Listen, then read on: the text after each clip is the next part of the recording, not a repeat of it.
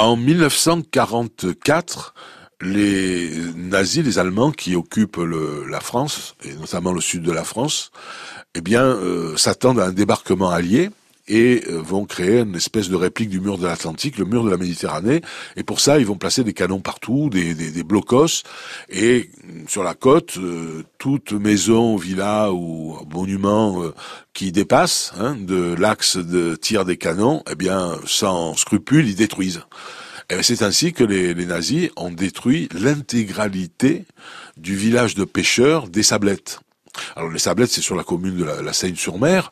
et les Sablettes aujourd'hui, bon, ben, quand on y va, on, ne, pense pas à ça parce que c'est vrai que ça a quand même beaucoup beaucoup changé par rapport à la reconstruction. Alors cette reconstruction, au lieu d'avoir été fait de briques et de broc, un peu n'importe comment, elle a été encadrée par l'État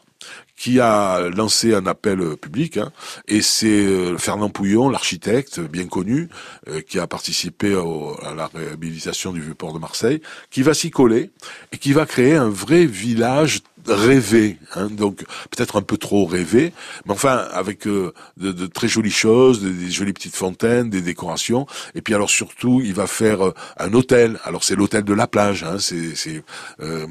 quelque chose de tout à fait classique il va euh,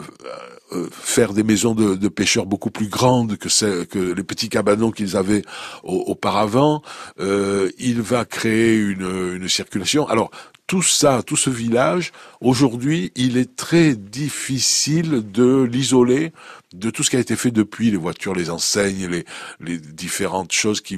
polluent, non pas, je, suis un peu péjoratif ce que je dis, mais enfin qui enlèvent, si vous voulez, la vision qu'on avait lorsque Pouillon a livré le village, qui était euh, même peut-être euh, les gens euh, osaient même pas y aller pour, pour y habiter parce qu'ils trouvaient ça trop beau.